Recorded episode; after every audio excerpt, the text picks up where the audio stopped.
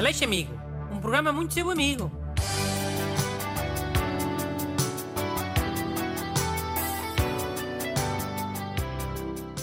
Bom dia. Este é o programa muito vosso amigo. E hoje está cá o ajudante Renato Alexandre para ler os vossos pedidos de ajuda amiga. E há malta boas? Lê lá uma carta, anda. Ok.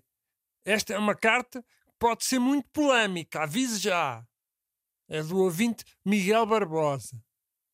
Caro senhor doutor Bruno, é sabido que as mulheres têm um problema. Dois pontos. Fecham com demasiada força as portas dos carros. Tem alguma solução para este problema? Cumprimentos, Miguel.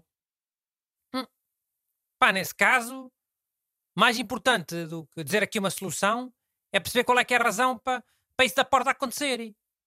Oh, mas já estás a assumir que, que essa cena é verdade? Uma cena machista? Tio, estou a falar de haver muitos homens, como o ouvinte Miguel, que acham que as mulheres fecham as portas dos carros com muita força. Estou a ser machista aonde? Ah, ok.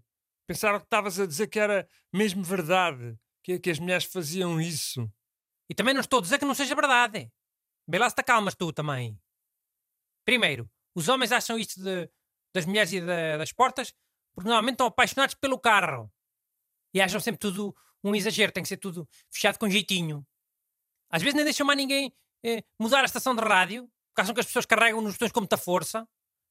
E chegam a lavar os carros melhor do que se lavam eles próprios. Ya, isso é verdade. Ah, se eu disser mal dos homens, eh, já é tudo verdade, não é? Óbvio, não é? Que eu saiba, vivemos numa sociedade bem patriarcal. Infelizmente. Sim, está bem. Mas olha, eu vou contar como é que isto aconteceu. Assim, historicamente. Como, como está documentado. Então, desde sempre que os homens acham que as mulheres fecham as portas eh, dos carros com muita força. Por isso é que, pai, nos anos 40 ou 50, começaram a fazer aquilo de abrir e fechar as portas às mulheres. Não foi nada para serem cavalheiros. Isso foi uma lera que os homens inventaram. Olha, já. Isso faz sentido. E então? Depois houve uma altura em que isso de abrir as portas às senhoras começou a cair em desuso. Com a geração de, dos homens que veio a seguir, e pá, e sei lá, 1970, 1980, já não tinha pachorra para estar sempre a abrir e fechar as portas às mulheres. Man, isto se calhar foi porque nessa altura, isso de abrir e fechar a porta às mulheres, ficou uma cena tipo é datada. Tipo, mais associada às cenas machistas.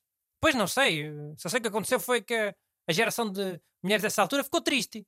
Porque achavam que os homens já não gostavam delas. Porque já não estavam a ser cavalheiros, como os homens da geração anterior. Está a perceber? Já, já, estou. Pronto. Então essa geração de mulheres ficou com ciúmes dos carros. Que os homens não, não deixavam de parecer apaixonados pelos carros, né? Então essas mulheres começaram a fechar as portas com mais força, com raiva.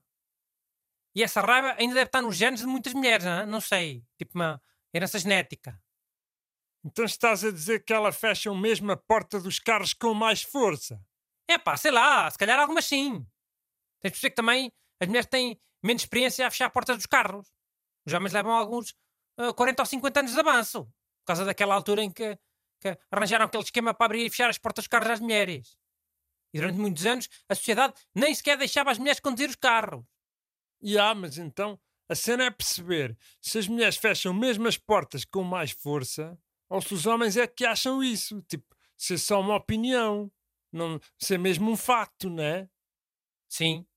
O ideal era perceber se isto é homens que estão apaixonados pelos carros ou, ou mulheres que têm o- os tais genes a, a ressabiar com os ciúmes dos carros.